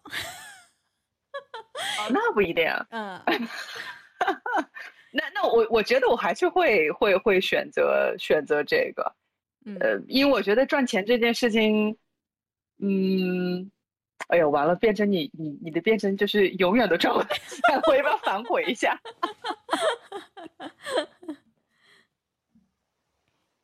我我觉得，哎，那那我觉得我换一个答案，我觉得可以换成就是，嗯，马上可以放弃的。我觉得我不，我绝对不能放弃的就是。和我爱的人，还有我熟悉的环境或者我喜欢的环境在一起这件事情，嗯，所以你刚才有提到，你说比如说你不能在你熟悉的环境或者什么喜欢的地方，我觉得这个我不能放弃，嗯，但是我想了半天，我觉得好像还是钱呢，我还是我还是说钱吧，我我如果跟我爱的人跟我爱的人在一起，他能继续赚钱也是可以的，OK OK，嗯。我觉得现在呢，价值观其实已经非常多元了，尤其是你做女性的产品。我在跟平常我工作中或者生活中的很多女性接触的时候，我觉得大家其实已经有很大的变化，就是她们会非常的了解自己想要什么，并且勇敢的去追逐。嗯啊，这一点我觉得是可喜的变化。嗯，价值观虽然多元，但是还是有主流价值观去影响着很多的女生，让她们不敢去做一些真正符合自己内心的选择。啊，比如说一些社交媒体上面的呀，啊，所谓的这些成功、失败，然后成功女性大女主的一些定义啊，等等这些，我觉得都是在会影响到女生的呃日常的一些选择和她们对于自己的一些看法的。那我觉得你呢，首先，所有我们 Lead Her Way 的嘉宾吧，他们都选择了一条。可能不是特别符合主流价值观或者社交媒体上面的主流价值观的这样的一个概念，也像你刚才说的，你爸爸妈妈不太愿意让你去选择去学美术、做创意这条路，可能就是太辛苦啊。大大家可能都会觉得女孩子你找一份啊稳定的工作，然后有一个很好的家庭，可能是最最幸福的一个状态。嗯，但你走的绝对不是这条路啦，你自己去创业，然后。呃，又是在做设计，然后还大家可能会说，哎，你还嫁了一个老外，啊，这样子的一条啊，这样的一条道路，就是你在去做这些选择的时候吧，不管是潜意，就是潜意识的去做这些选择，现在往回看，还是非常主动的去做这些选择。你现在去看，啊，你有害怕过吗？因为它不一样，它没有一个说明书。嗯嗯，我好像真。没有走到害怕这样一个一个一个感，就是可以用害怕来这个词去表达。当然会有一点慌，所谓的慌就是有的时候在你义无反顾往前走的时候，你有的时候会看看你周边的人，或者说你当当年的同学，你身边的朋友，有些人选择了很稳定的朝九晚五的工作，有些人肯定当了公务员，有些人很早就生了孩子，有些人呃会就是按着一些社会上。既定俗成的比较这种大的规矩，在做事儿的时候，有的时候哎会惊醒一下，然后会看看自己，哎，我我我我会不会这样走下去？这个就是这个会不太对吗？或者说哪里会不会会再有问题？我我会有这样的时刻，会有一下子哎哦，看看身边的朋友，就是有这种比较近的朋友做了其他的选择，哦，他们是这样的生活，我会有这种感受，但是可能就维持个。一一点点的时间，或者甚至几秒钟的时间，然后我应该会比较快的就切换到当下，然后真的就是听你自己内心的呼唤，觉得哎，我还是更喜欢我的，我我选择的事情，我坚持的事情，然后也就走下去了。当然，随着时间越来越长，你就基本上不太在乎身边的人在 走了什么样的路，你就会。嗯，比较就是更加坚持自己的一个选择吧。你刚才说你有慌的时候，我觉得可能就是因为，呃，他没有说明书，这一条路没有你已经见过，他可能一路走到底会是什么样子，或者说我们父母那一代，他们可能就会选择，当然他们可能那个时候也没得可选，那就被推到了这条路上面。啊，这个时候就主所谓的这种主流价值观，还有个人的价值的一些实现和。呃，体现在起冲突的时候，你你会怎么面对呢？我我我基本上这个肯定跟你刚才一开始就是包括你第一次见到我的这个感觉，觉得我很有主见之类的。我肯定从小就这样一个人吧，我真的就是会听自己的想法，我自己的内心真的是想做什么样的决定，我基本上就会按照这个决定做。我不大会真的去。听，哎，外面的声音是什么，或者主流的一些想法是什么？我我我肯定就是比较可以比较坚定做这样决定的人吧，所以这个也也造就了我后来一系列做决定的时候都可以这么坚持自己的选择。这个其实我前两天跟一个朋友去聊天的时候呢，嗯啊，这个我们有聊到这样的一个话题。就是他，我包括你，我觉得我们都是属于那种特别知道自己想要什么，然后又特别勇敢的去做了一些可能非主流价值观的一些选择。呃，直到直到最近，她她也是一个独生女。直到最近呢，她经历了一件人生的无常，就是她的父亲突然就重病了，而且就是特别的突然。用她的话讲，就是她突然一下子就体会到了这个。这个这个很多现实，呃的事情发生，就是突然就发生了，然后你特别的无力的这种感觉。嗯，然后他是早些年早一两年的时候离婚了，然后他就自己一个人来照顾父亲，然后还要跟自己的母亲去相处，可能一直跟母亲的关系也并不是那么的和谐，所以这个时候他就会觉得说说，嗯，当我们尤其是像我们，我们其实是非常幸运啊，就是呃能够在。呃，中国最好的城市里面去生活，然后也可以去去追逐自己的梦想。呃，不管是父母也好，还是自己身边的另一半也好，都会给我们很多的这些支持啊。不管是情感上面的支持，还是可能财务上面或者生活上面的一些支持，我们可以这样去做。嗯，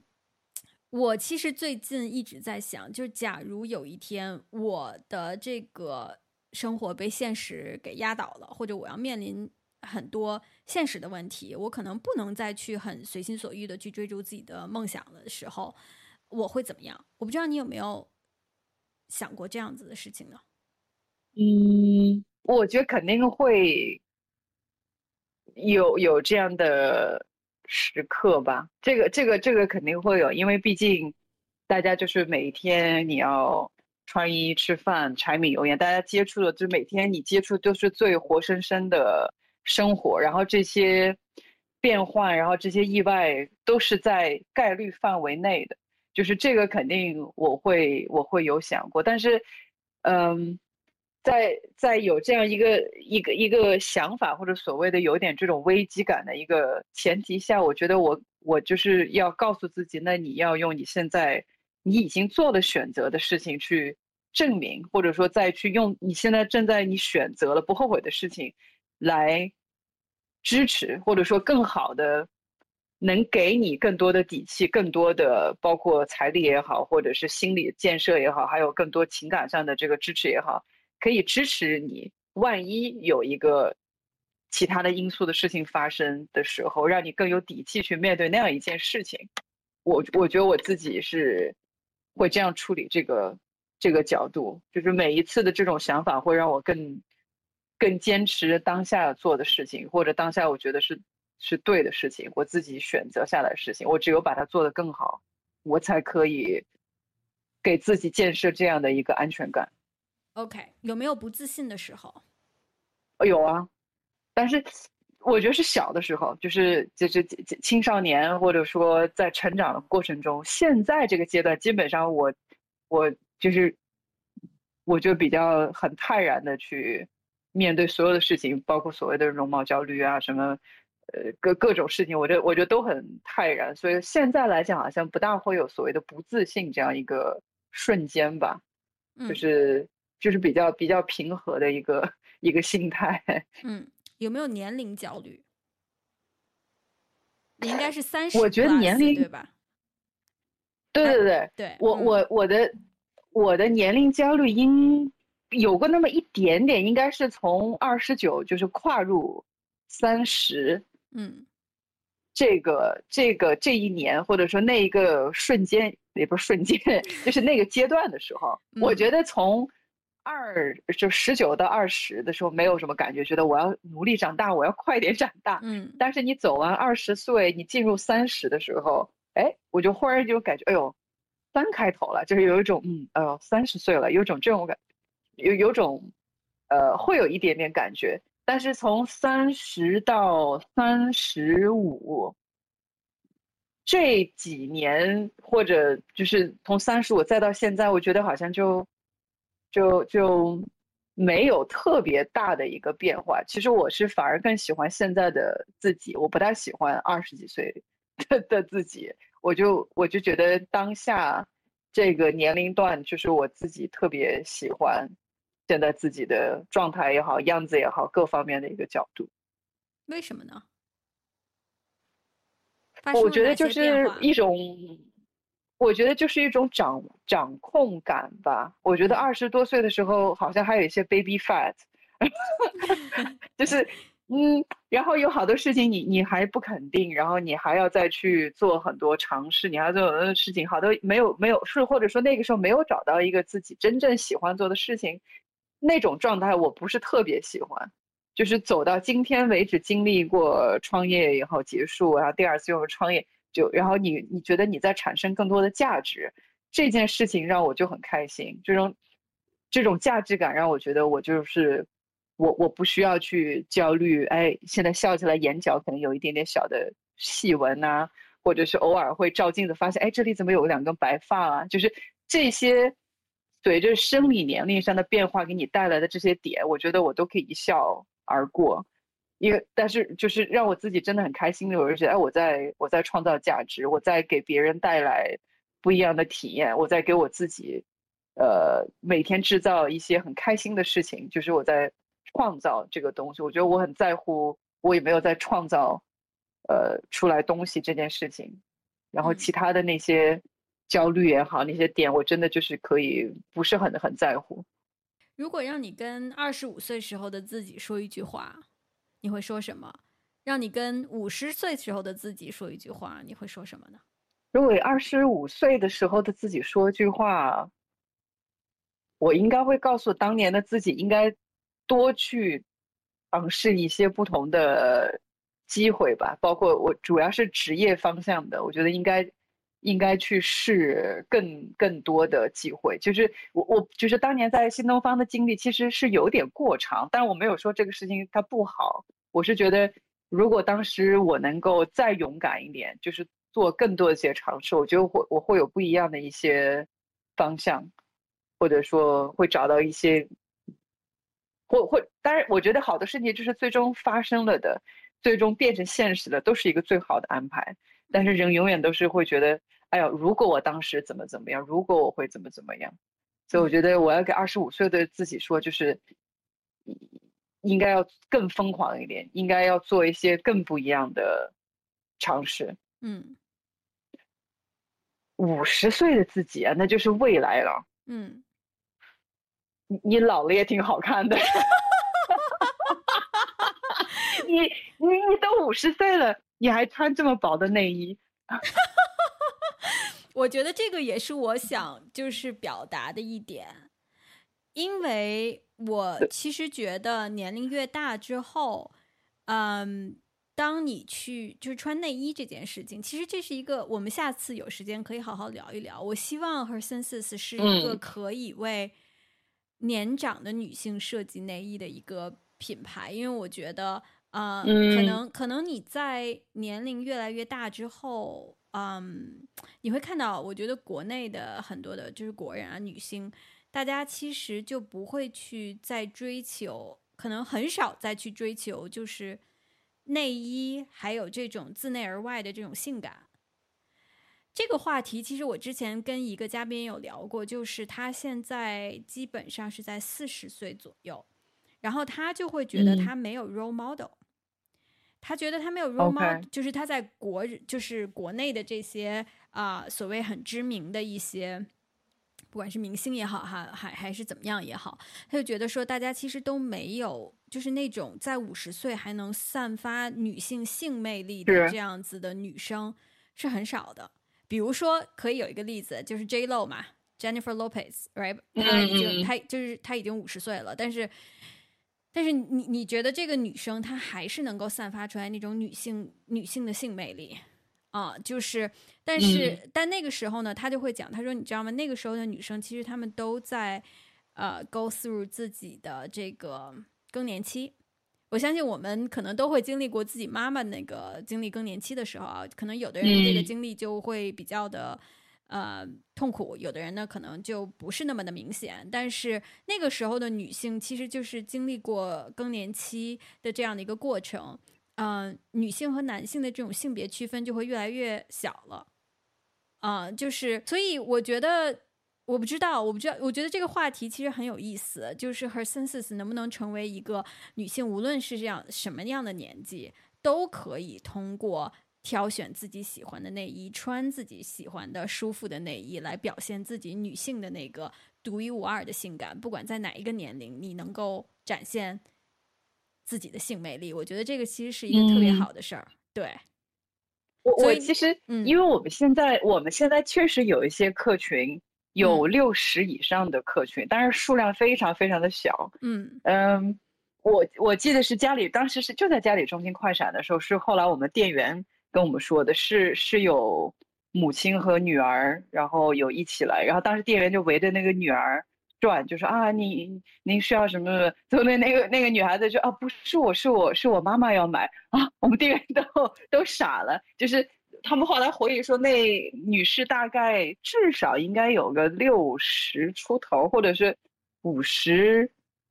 五六到六十这样一个年龄段，然后就是他是给自己来买的，他最后把买了那个也是一个薄的一个一个带一些蕾丝的这样一款，我就当时店员就把这件事说了好久。哎，我觉得这个特别我我当时听到，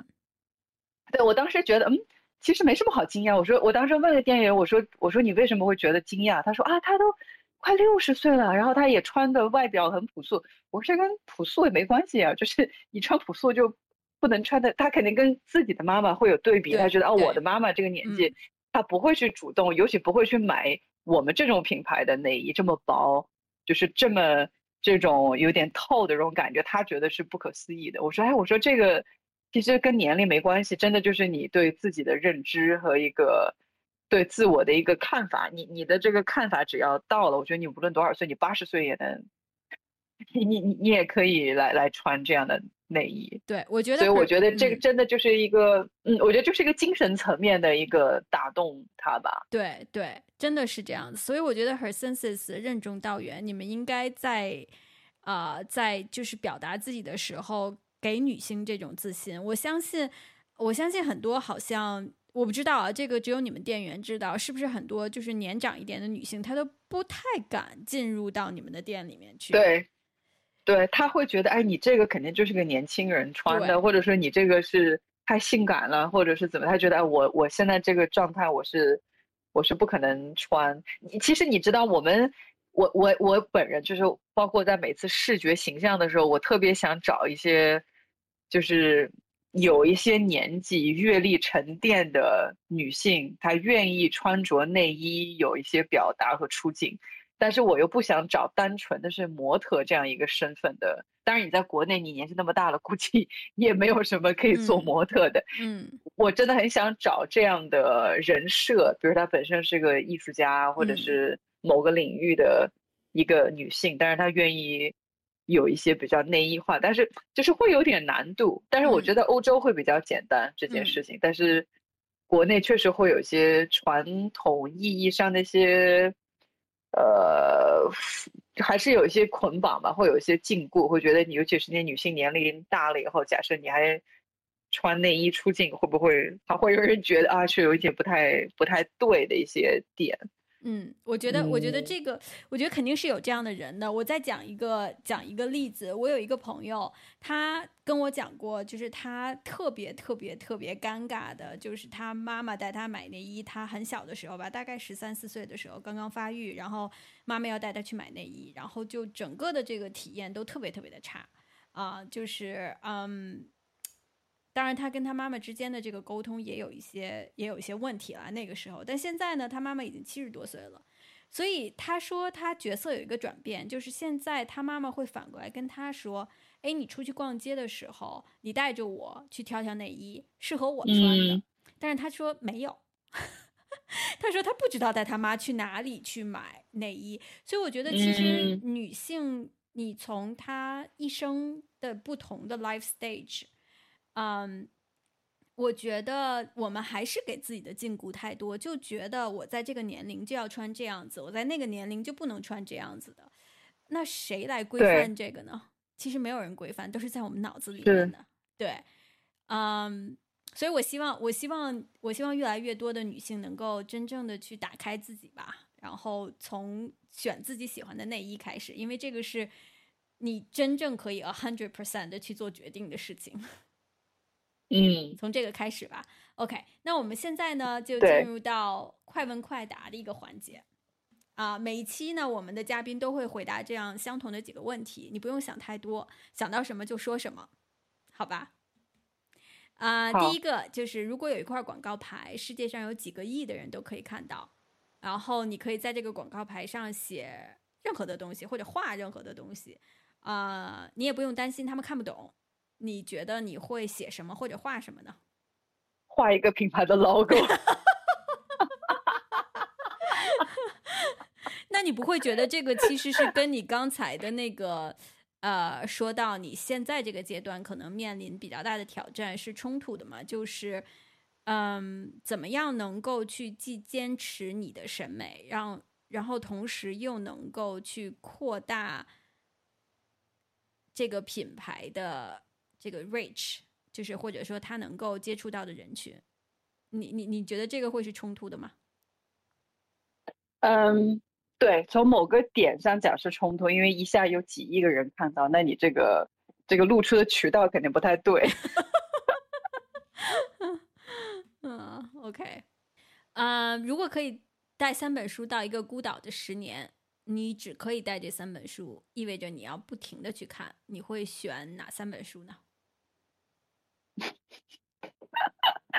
我脑海中。飘过了一个答案，第一本书就是如何在孤岛上度过十年。有这么一本书吗？我去搜一下。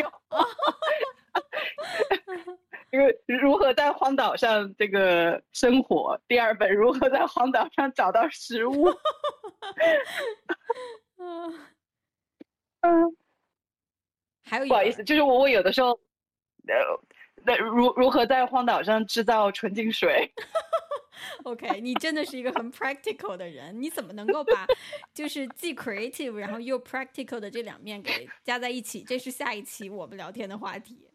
OK，下一个问题，你最值得的一百元的投资是什么？为什么？如果不到一百元可以吗？可以，可以，就是一百元，只是说它不是很大的一个投资。啊，OK，呃，我我就是买了那个 Spotify 的会员，我觉得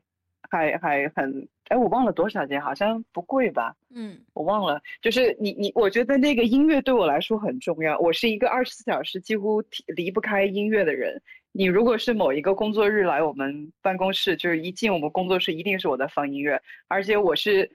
我是有办公室音乐的这个独裁，就是别人不能放音乐，只能我来放。不过我们我们展会，我们展会就是在任何活动现场的音乐一定是我定的，我是不允许别人来选音乐。我觉得音乐音乐是一个人审美非常直接的一个表达。包括我去很多餐厅，只要那个音乐不对，我说这个餐厅肯定不对，我马上会走。就是就是这个这个特别影响我的一件事情，所以。我几乎会付费去买很多软件的一些什么 QQ 音乐，我我就会付费来享受这个音乐的探索，就什么畅听啊什么的。我这个方面我是觉得一定要花这个钱。嗯，下一个，告诉大家你两件事，你坚持每一天都做，并坚持了十年以上十年以上。嗯。哎，我我 OK，就是我后来这六年养狗算吗？算 算，每天遛狗，算算算。对，这个这个这个这个遛狗这件事儿是，呃，坚持了这么，但是因为当然当然遛它也是因为它的生存，就被迫的，我必须得做这件事儿，否则没办法。就是再往前推，没有没有狗之前的话，其实我每天，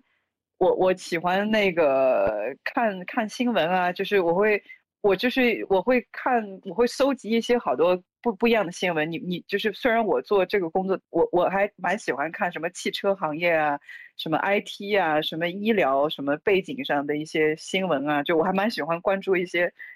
很跟自己不太那么 看起来没有那么关联的领域的东西。就是最近汽车大降价啊，什么特斯拉，我我很喜欢看这些新闻的东西。所以我之前。呃，之前播客没有这么发达的时候，这真的是手动，你手机上去看新闻。嗯，然后后来我最早的时候听喜马拉雅，到现在其实小宇宙什么的荔枝，我听的很多。我会关注很多这种资讯类的呃播客。我早晨基本上洗漱化妆的时候，一定有这些新闻在背景里。嗯。别人对你做的最充满善意的一件事情是什么？你到现在都无法忘记，甚至你觉得你一生都无法忘记。嗯，我觉得不止一件吧，其实有好多件。嗯，但是这个我这个这个背景，我觉得应该是我先生吧，就是他，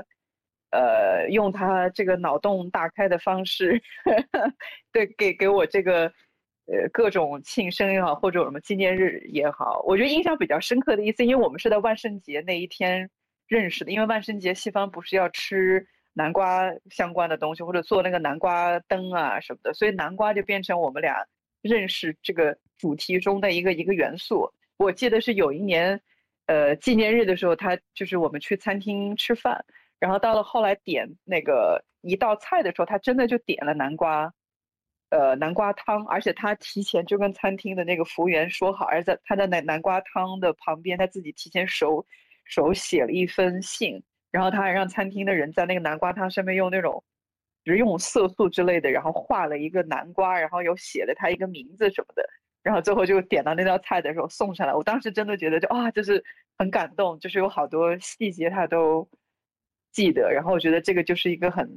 很充满善意的一个一个举动，很浪漫。OK，下一个问题，你最崇拜和 下一个问题，你最崇拜或者欣赏的女性是谁？我其实有很多崇拜的女性，然后往往很多这种女性和形象可能会成为我设计或创作的一些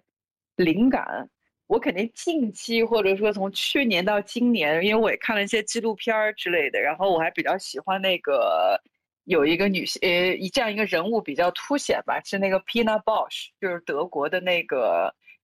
新表现主义，就是现代舞之母。嗯，然后我是看了很多她的一些表演，还有她的一些个人的，包括她本人这个形象就很打动我。我觉得这个就是在我后来。就是之后的内衣的表达上，包括系列的一些制作上，我觉得会有很大的触动。包括他很多表演，其实也是在用身体在表达，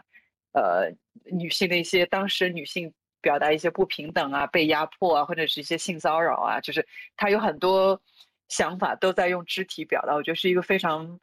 一个一个震撼，让我比较受震撼的一个人物。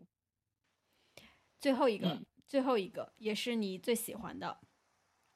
嗯，如果以一首歌结束我们今天的聊天，或者一一个一段旋律，你会选择哪一首？嗯，你这个问题，我几乎每你要你这个每天问我这个问题，我每天给你一个不一样的答案。但是我我今天此时此刻，我觉得我会选那个《Angel》这首歌，来自 Massive Attack。OK，嗯哼，为什么？我就觉得这首歌很带感，很很很来劲儿。你是今天聊嗨了吗？节奏感没有那么强了，但是我还蛮，因为这个这个是一个比较不算复古吧，九十年代的歌。但是这个 Massive Attack 这个乐队，它很多音乐就很多秀场，一些品牌走秀很喜欢用。就是我反正我自己还蛮喜欢其中。几个歌的，就是感觉最近听的比较多吧，所以现在问起这个问题，我就我就脱口而出。嗯，OK，今天特别感谢你的时间啊，还有什么想跟我们的听众说吗？到哪里可以找到你？可以找到 Her Senses。嗯，我们目前在嘉里中心的快闪快要告一段落了，就是我们快要快要结束了，但是。呃，大家可以通过小红书，然后微信可以搜索品牌名，或者在小红书上也可以搜索我的名字 Sarah，也可以也可以找到我个人的小红书，然后我也会分享一些个人的工作啊，然后创作过程中的一些比较私人化的角度跟大家做一些分享吧。然后今年确实下半年品牌一个比较大的一个。大方向就是持续会在线下露出，我们我们也确实是在部署这些呃步骤，所以我觉得更多的品牌的动态，我们也会积极的跟大家去沟通和表达出来的。嗯，大家到小呃到 Sarah 的小红书，他个人那个账号上面看了之后，你们可以告诉我他是不是挺性感的。我跟你说，经常有那种。男男粉丝，我不是说粉丝吧，就是男性的关注者，偶尔啊，他会底下也会留言，因为我我不是一直烫头嘛，嗯，就是你你，哎，我你上次见我的时候，我是卷发吗？我不记得了，反正我我基本上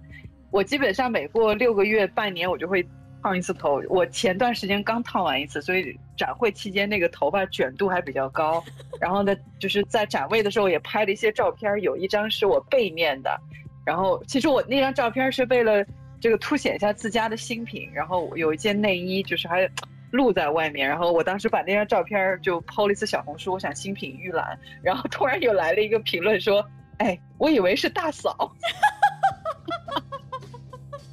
就是比较红的那个电影 《我知道，我知道，《狂飙》里面的。对，哎，真的有点像。一个人留言说：“对。”然后底下就有人留言说：“哎，我以为是大嫂。”大家也可以去看一看，他是不是有点像大嫂？然后告诉我们的听众。我像是像是，我身边不止一个朋友说我像啊，你真的。然后有朋友就给我发微信，真真的有朋友给我发微信说：“他说你有觉得，你有没有觉得你像那个电视剧里的大嫂啊？” 我说：“那强哥在哪里？” 哦，今天跟今天跟你聊天特别开心，然后我们约饭，到时候我到上海，咱们可以约起来啊，再再再嗨聊一下。谢谢你，谢谢你今天的时间。没问题，跟跟你聊天也很开心。嗯。